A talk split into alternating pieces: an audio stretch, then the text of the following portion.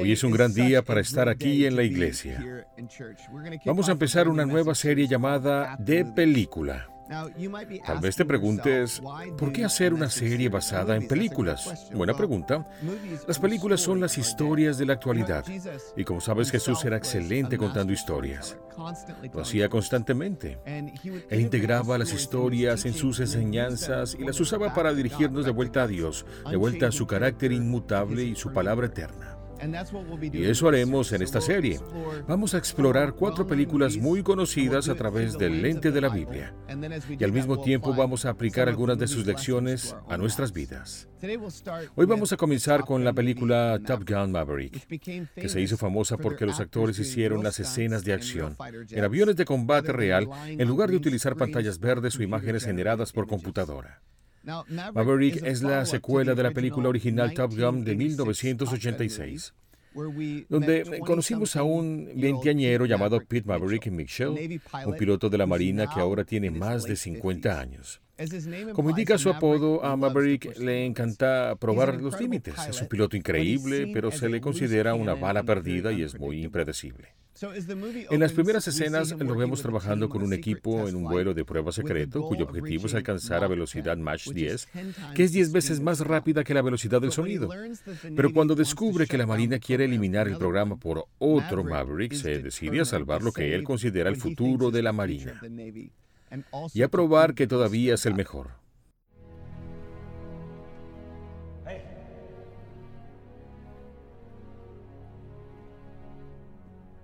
What is it? What? We've been ordered to stand down. the scrap in the program. They say we fell short. The contract threshold is Mach 10. Mach 10 is supposed to be in two months. Today's test point is Mach 9. Well, that's not good enough. Says who? Admiral Kane. The Drone Ranger. He wants our budget for his unmanned program. He's on his way to kill the test and shut us down personally.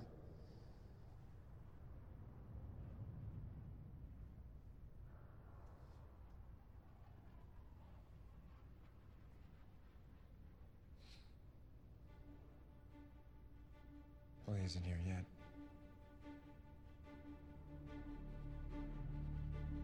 Mach 10. Let's give Mach 10.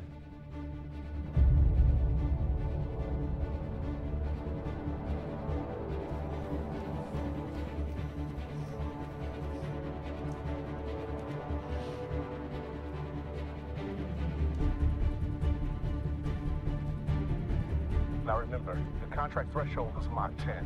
Not 10.1, not 10.2, Mach 10. That should keep the program alive. I don't like that look, man.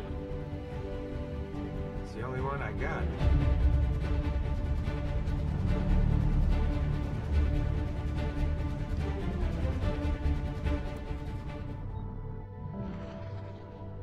Is that Mach 7, pushing 8? Flight data? Receiving? Data is good.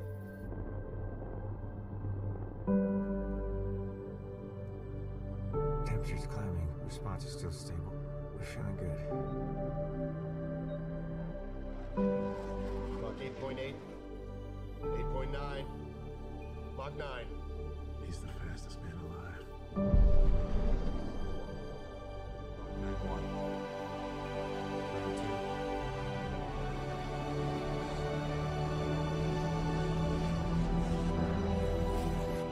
Mach 93. 94. Approaching high hypersonic.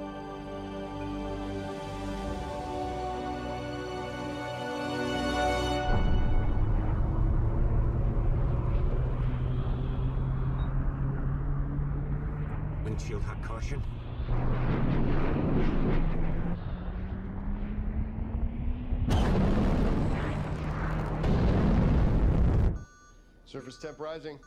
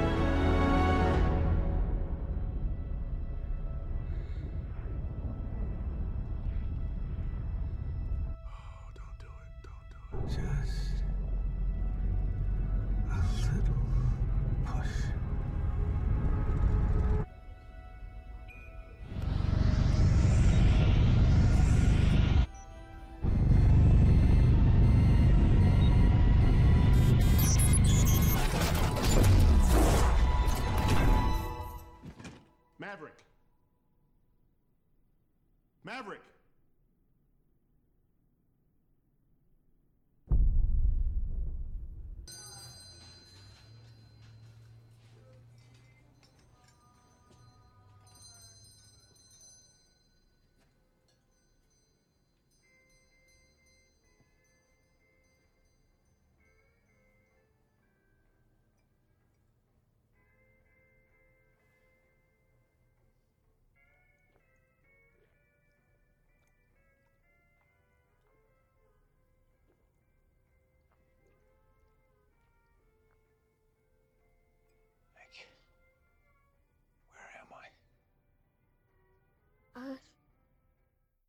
These planes you've been testing, Captain, one day, sooner than later, they won't need pilots at all. Pilots that disobey orders. All you did was buy some time for those men out there. The future is coming, and you're not in it. Escort this man off the base. Take him to his quarters. Wait with him while he packs his gear. I want him on the road to North Island within the hour. North Island, sir? Call came in with impeccable timing. For reasons known only to the Almighty and your guardian angel. You've been called back to Top Gun. Sir? You are dismissed, Captain.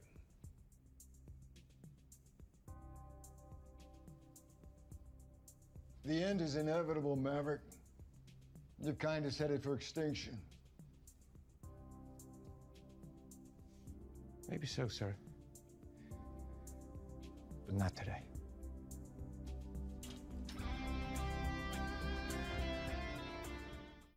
Pese a que desobedeció órdenes y falló su vuelo de prueba, vuelven a llamar a Maverick al programa de entrenamiento Top Gun para entrenar a pilotos más jóvenes. Pero algunas cosas cambiaron después de que fue piloto 30 años atrás. Los pilotos jóvenes piensan que tienen un pensamiento anticuado y desactualizado y tendrá que esforzarse para ser aceptado. Welcome to your special training detachment. Be seated. I'm Admiral Bates, Nautic Commander. You're all Top Gun graduates. The elite. The best of the best. That was yesterday. The enemy's new fifth generation fighter has leveled the playing field. Details are few, but you can be sure we no longer possess the technological advantage. Success, now more than ever, comes down to the man or woman in the box. One of you will be named mission leader. The other half will remain in reserve. Your instructor is a Top Gun graduate with real-world experience in every mission aspect you will be expected to master. His exploits are legendary, and he's considered to be one of the finest pilots this program has ever produced. What he has to teach you may very well mean the difference between life and death. I give you Captain Pete Mitchell. Call sign, Maverick.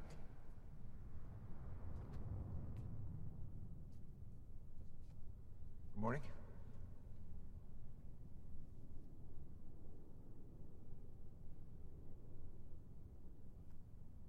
The F-18 NATOPS contains everything they want you to know about your aircraft. I'm assuming you know the book, inside and out. Got it.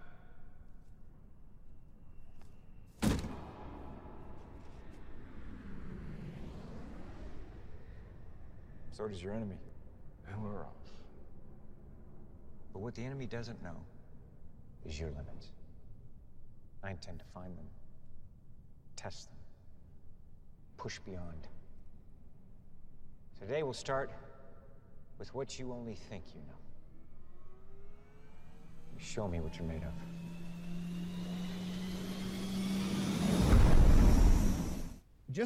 Al igual que Maverick, todos tenemos que descubrir cómo vivir en un mundo que cambia constantemente.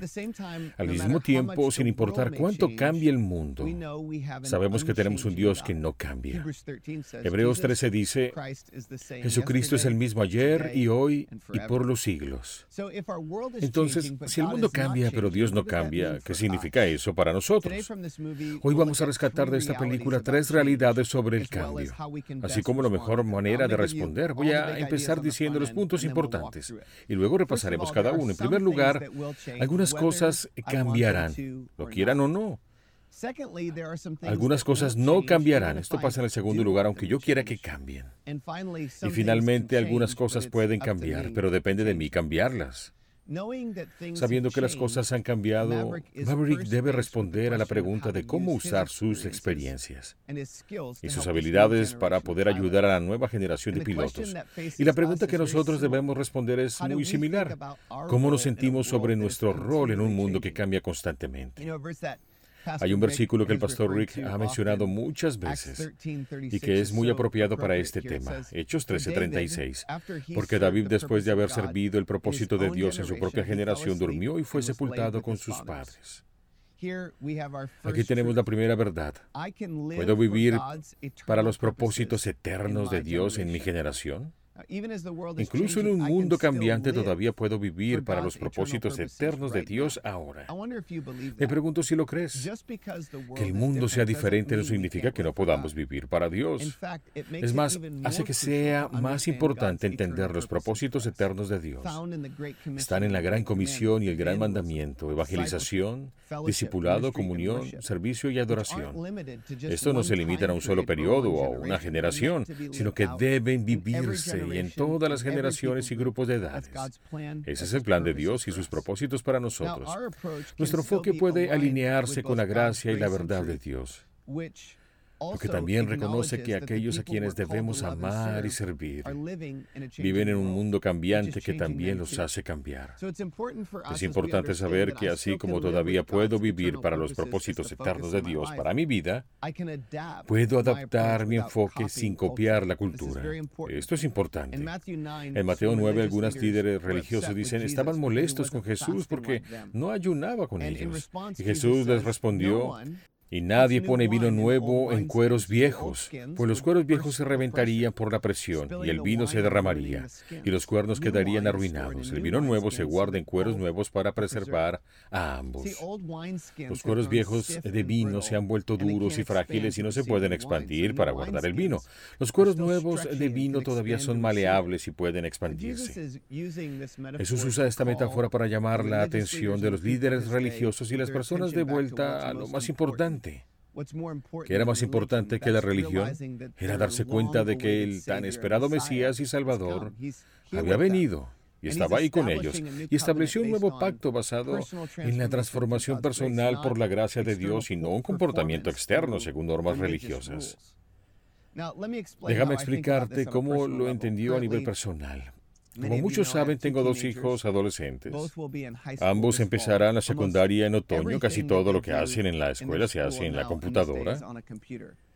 A veces me molesta y tal vez algunos padres se identifiquen que tengamos tantos aparatos en casa. Siendo honesto, a veces me frustro. Y no sé cómo averiguar si mis hijos realmente tienen que hacer tareas o si solo quieren usar la computadora otros 30 minutos antes de dormir. Ustedes padres se identifican con eso. Personalmente, me encantaría regresar a los viejos tiempos cuando íbamos caminando a la escuela, subiendo y bajando colinas con nieve, antes de las computadoras y los teléfonos sin la distracción de los dispositivos. Pero, ¿sabes qué? Eso no pasará. Vivimos en una nueva realidad, un nuevo mundo, y es mucho mejor que yo como padre que me concentre en ayudar a mis hijos a funcionar en un mundo con tecnología y a tener un pensamiento sabio y crítico para controlar el uso de los dispositivos, en lugar de que los dispositivos los controlen y eso es un poco doloroso porque yo tengo los mismos problemas. No estoy seguro de que estemos ganando esta guerra en casa, pero definitivamente estamos trabajando duro para lograrlo. Andy Crouch, uno de mis autores favoritos, tiene varios libros sobre este tema y en su libro Crear Cultura dice que los seguidores de Cristo tienden a preferir dos extremos. Por un lado está condenar la cultura y por el otro está copiar o amoldarse a la cultura. Y en su libro menciona una tercera opción, que es crear o moldear la cultura. Para hacerlo, se necesita buscar la raíz del asunto. La pregunta correcta no sería exactamente cómo evito que la cultura me absorba, sino más bien cómo puedo aprovechar los cambios en el mundo para cumplir el propósito de Dios. ¿Cómo puedo usar la tecnología y lo que me rodea para marcar la diferencia? En un mundo cambiante nosotros también tenemos que cambiar. Pero eso no implica sacrificar los principios o propósitos de Dios. Por el contrario, tenemos que descubrir lo que significa sujetarse a ellos sin importar lo que pase y descubrir nuevas maneras de adaptarnos para poder cumplir los propósitos de Dios a los que fuimos llamados, los cinco propósitos eternos. Y eso es lo que Maverick debe descubrir. ¿Cómo alcanzar a una nueva generación sin dejar de ser fiel a lo que conoce durante el entrenamiento de estos jóvenes pilotos? Guys, that's a lot of push-ups. Well, uh, they don't call it an exercise for nothing, sir. You got yourself a deal, gentlemen. Fight's on. Let's turn and burn. Fanboy, you see him? Nothing on the radar up ahead. He must be somewhere behind us. Let's try not to get fired on the first day. Tally, tally, tally! Mavericks coming in! Right left! Right to left! Hey, man, where's your wingman? Rooster, where are you? I got you, Doc. I'm coming. Hang in there, hang in there. Hurry up, man, hurry up! Look at that, break right. Break it right! Rooster just saved your life, fellas, but it's gonna cost him. Not this time, old man! Don't let him get you, Maverick.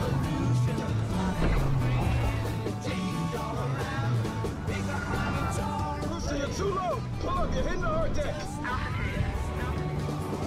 That's a kill. Easy. That's a kill. 79. Down. 80.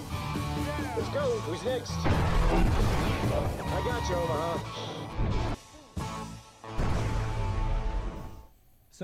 Ahora hablemos de las cosas que no cambian con el tiempo.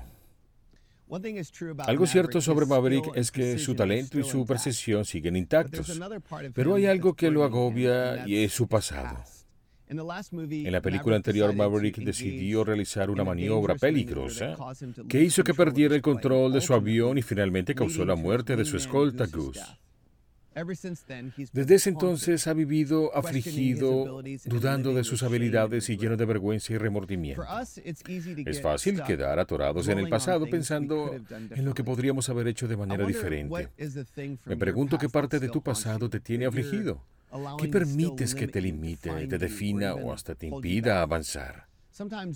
A veces hasta una sola conversación puede cambiar las cosas. Y esto le sucede a Maverick al visitar a Iceman, el comandante de la flota, quien está muriendo de cáncer de garganta y le comparte sus miedos de enviar a uno de los pilotos, Roster, el hijo de Goose, a una misión peligrosa. Don't worry about me.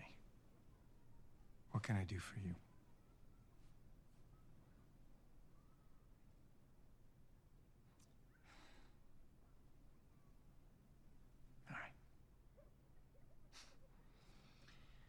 Well, Rooster's still angry with me about what I did.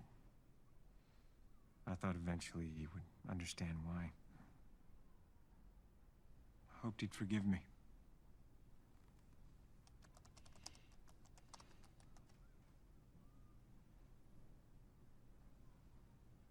The mission is less than three weeks away. The kid's not ready.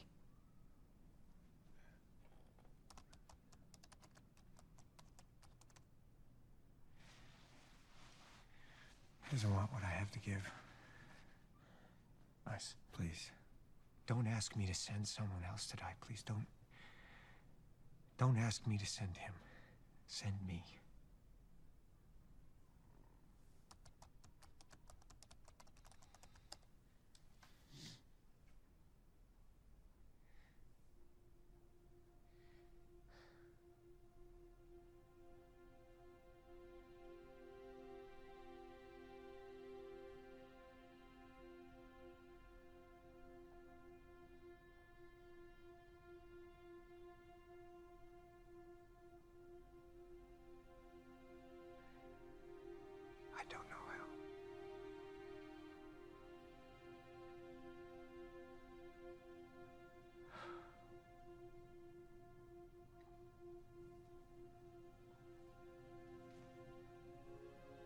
A teacher, Ice.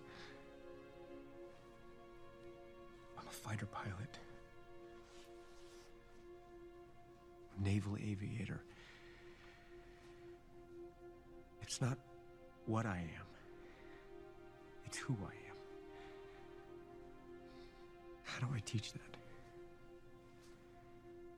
Even if I could teach it, it's not what Rooster wants. It's not what the Navy wants.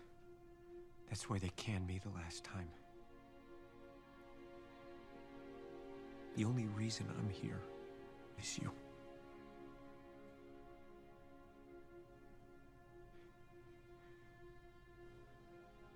If I send him on this mission, he might never come home. And if I don't send him, he'll never forgive me.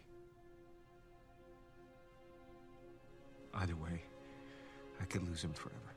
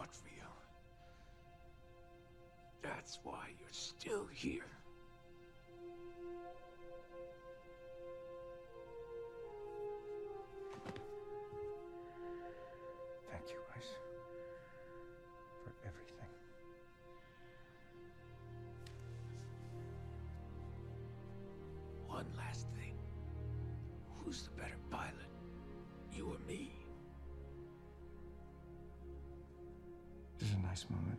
Let's not ruin it.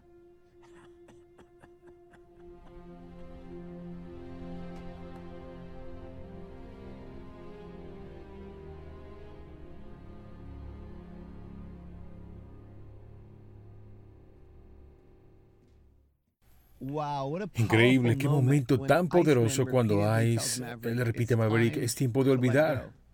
Y Maverick le responde, no sé cómo. Muchos podemos identificarnos con esto. ¿Cómo dejamos ir el dolor del pasado? Romanos 8 nos dice, por lo tanto, ya no hay condenación para los que pertenecen a Cristo Jesús. Y porque ustedes pertenecen a Él, el poder del Espíritu que da vida los ha liberado del poder del pecado que lleva a la muerte. Es un versículo tan lleno que habla de lo que sucede cuando te mueves a una relación con Dios. El pecado, la vergüenza, tu remordimiento del pasado no te definen. Hay valor cuando aprendemos de nuestro pasado. Nuestro pasado no tiene que definir nuestro futuro. Podemos obtener lecciones de él, pero es tan importante reconocer que gracias a Jesús puedes vivir más allá del arrepentimiento, de la autocondena, y en lugar de eso ahora puedes vivir en libertad. Esto es importante para nosotros y quiero que lo escribas. Puedo aprender de mi pasado sin permitir que éste me defina. Poder vivir de mi pasado sin permitir que me defina. Cuando pones tu confianza en Jesús para el perdón de tus pecados, no necesitas esconder ciertas partes de tu vida por el miedo y la condenación.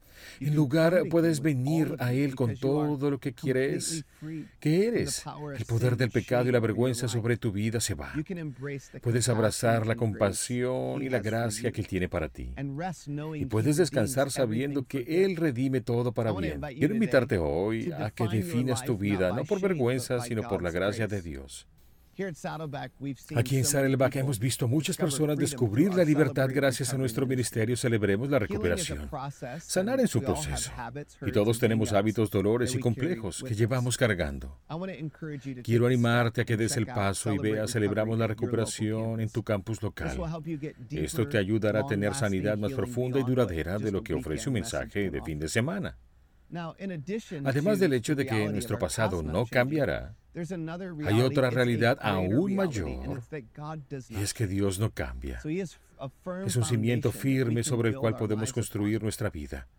Puedo anclarme, mira esto, puedo anclarme en la verdad de la palabra de Dios y en su carácter. Escúchalo, puedo anclarme en la verdad de la palabra de Dios y en su carácter. Me encantan las palabras del Salmo 119, 89. Tu eterna palabra, oh Señor, se mantiene firme en el cielo. Tu fidelidad se extiende a cada generación y perdurará igual que la tierra que creaste.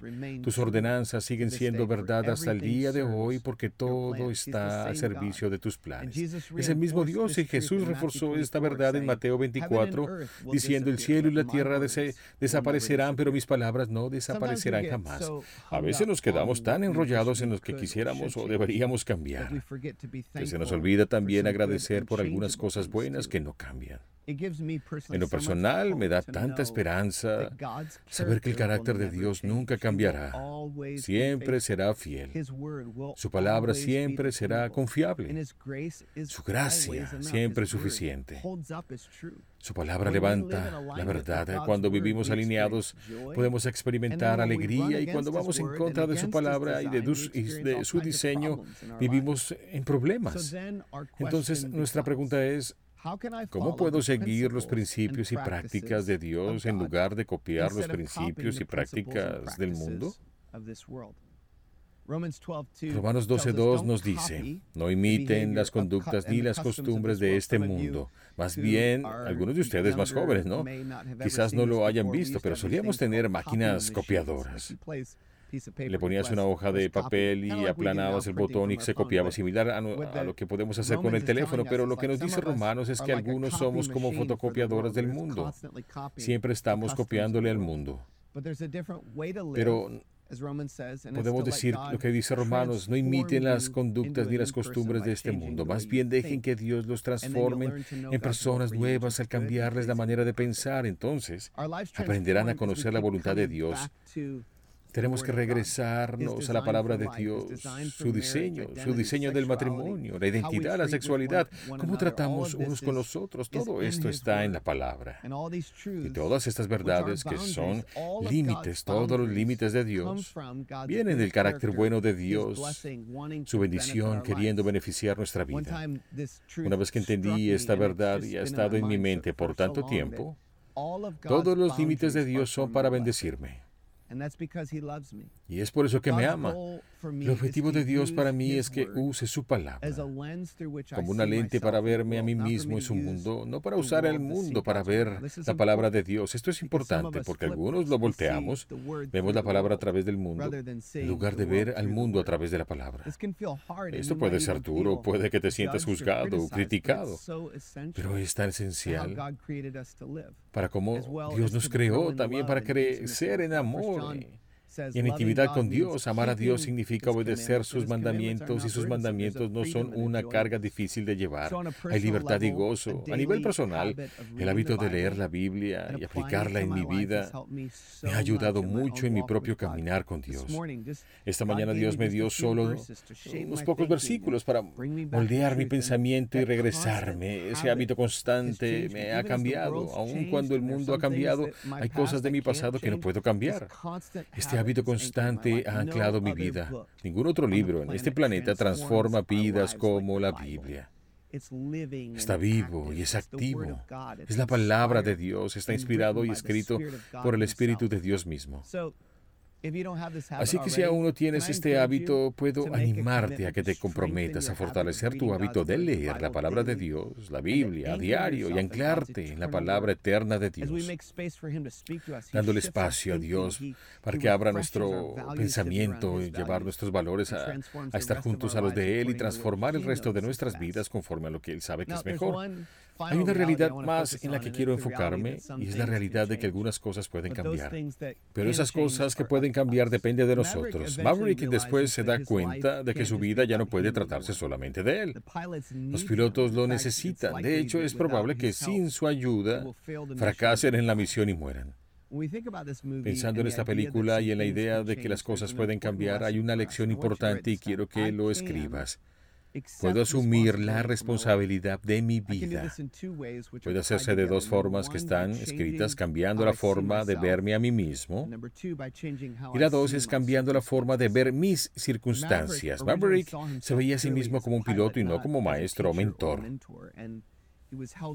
Lo detenía su culpa y vergüenza. La forma en la que se veía a sí mismo también nublaba la forma de cómo veía sus circunstancias. Una vez que cambió cómo se veía, ya no definido por su pasado, pasó a ver sus circunstancias como que este equipo de pilotos lo necesitaba. Le permitió cambiar sus perspectivas, respuestas y conductas. Todo eso como resultado y eso lo cambió todo. Maverick entonces se da cuenta en dónde puede hacer la diferencia y empieza eligiendo entrar el mismo a la misión. Aquí es donde yo paso de verme a mí mismo a través de los ojos de Maverick y a verlo a través de los ojos de esos jóvenes pilotos. Los pilotos han tomado la responsabilidad, pero no pueden hacer la misión solos. Como nosotros entienden que necesitan ayuda para superar lo que enfrentan a alguien que de hecho sabe cómo hacerlo.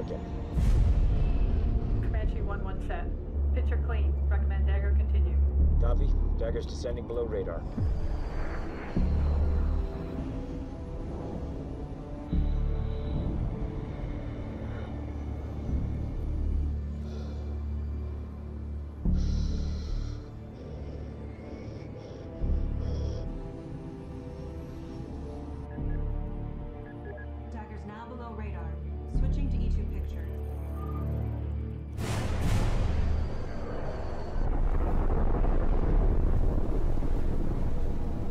Here we go. Enemy territory up ahead. Feed dry in 60 seconds. Comanche, Dagger 1, picture. Comanche, picture clean. Decision is yours. Copy.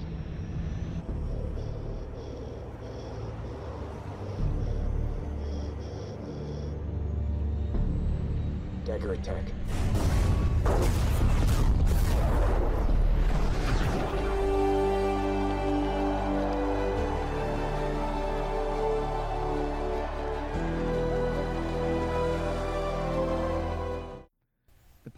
Los pilotos comprenden que necesitan más que un maestro, necesitan a un piloto experto que vuele la misión con ellos. No podrán tener éxito sin que Maverick venga con ellos, vuele con ellos y los guíe y dirija. Maverick se da cuenta de lo mismo, así que entra a la misión con ellos, lo que los lleva a su éxito colectivo. Es por esto que es vital que recordemos que puedo cumplir la misión de Dios solo con la ayuda de Dios. Puedo cumplir la misión de Dios solo con la ayuda de Dios. Tenemos una misión frente a nosotros. Estamos llamados a cambiar el mundo, no todo al mismo tiempo, ni todo, sino poco a poco. Estamos llamados a llevar el reino de Dios a nuestra partecita de la creación donde Dios nos ha colocado. Pero la intención nunca fue que lo hiciéramos solos. Una vez y otra vez en la Biblia el pueblo de Dios intenta y falla vivir como se supone que deban por sus propias fuerzas. No importa cuánto intenten cambiar. Cuando lo intentaban en sus propias fuerzas nunca duraba mucho, no podían lograrlo. Necesitan ayuda. Pero todo cambia con Dios. De hecho, en Juan 1.14, toda la, la narrativa de la Biblia apunta a cómo Dios cambiará la historia. Juan 1.14 dice, y la palabra se hizo carne y habitó entre nosotros. La palabra habitó se relaciona con la palabra tabernáculo. Dios vino y habitó en tabernáculo entre nosotros.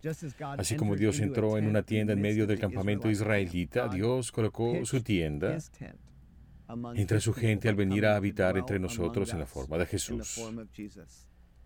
Dios sabía desde el comienzo que necesitaríamos ayuda, así que decidió que Él mismo vendría entre nosotros y viviría la misión. Jesús fue más que un maestro o un ejemplo para nosotros.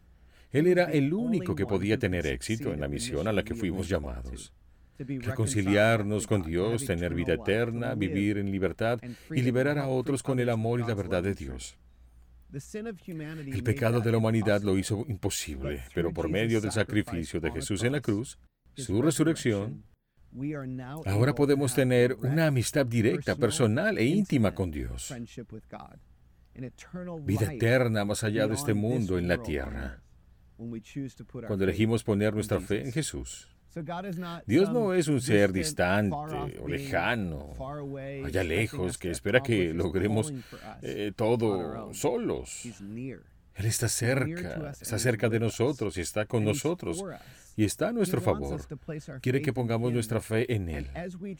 Mientras le confiamos nuestra salvación, mientras venimos a Él por la relación, la Escritura dice que su Espíritu vendrá a habitar dentro de nosotros. Juan también dice esto. Y yo le pediré al Padre y Él les dará otro abogado defensor, quien estará con ustedes para siempre. Me refiero al Espíritu Santo, quien guía toda la verdad. El mundo no puede recibirlo porque no lo busca ni lo reconoce, pero ustedes sí lo reconocen. Porque ahora Vive con ustedes y después estará entre ustedes. Tal vez hoy estás volando por tu cuenta, sin ayuda ni dirección. Jesús vino a modelarnos el camino, y más que eso, hizo un camino para que tengamos una relación directa con Dios.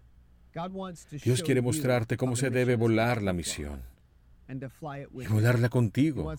Quiere libertarte de la vergüenza, reconfortarte de tus miedos, guiarte en cuanto a tus dudas e incertidumbres, darte poder para crecer y convertirte en la persona que Él quiere. Quiere enseñarte cómo vivir los principios inalterables que te ha dado, aún en un mundo cambiante. Yo oro porque recuerdes que aunque el mundo cambiará, Dios nunca lo hará que por su redención y gracia tu vida puede transformarse.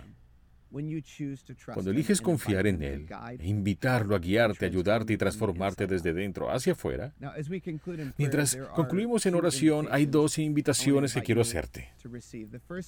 La primera es que abras tu corazón a Jesús, que lo dejes entrar a cargo de tu vida. Si usáramos la analogía, diríamos que lo dejes ser el piloto de tu vida, abriéndole tu corazón por primera vez. La segunda invitación es para aquellos que ya lo han invitado a ser el piloto, pero que están impulsando el avión con sus propios motores.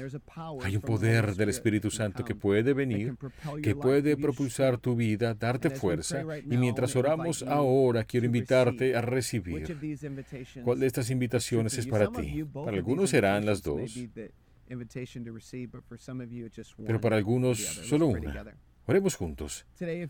Si tú nunca has confiado en Jesús para el perdón de tus pecados, quiero invitarte a que digas, Jesús, creo que moriste en la cruz por mis pecados. Rindo mi vida a ti. Quiero ponerte en primer lugar y dejarte estar a cargo.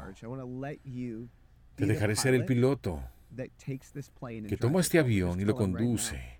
Solo díselo en este momento, te doy el control. Algunos de ustedes lo hacen con sus propias fuerzas. Deben decirlo ya, Dios, necesito tu ayuda. Ven Espíritu Santo, lléname y dame poder. Haz esa oración, ven Espíritu Santo y dame poder. Gracias Señor Jesús, porque escuchas nuestro clamor, porque nunca cambias, porque eres fiel y podemos depender de ti. Ayúdanos cuando respondemos dejándote estar a cargo de nuestra vida y también cuando vivimos con tu poder. Dios, estamos tan agradecidos por tu amor y tu bondad con nosotros. En el nombre de Jesús, amén.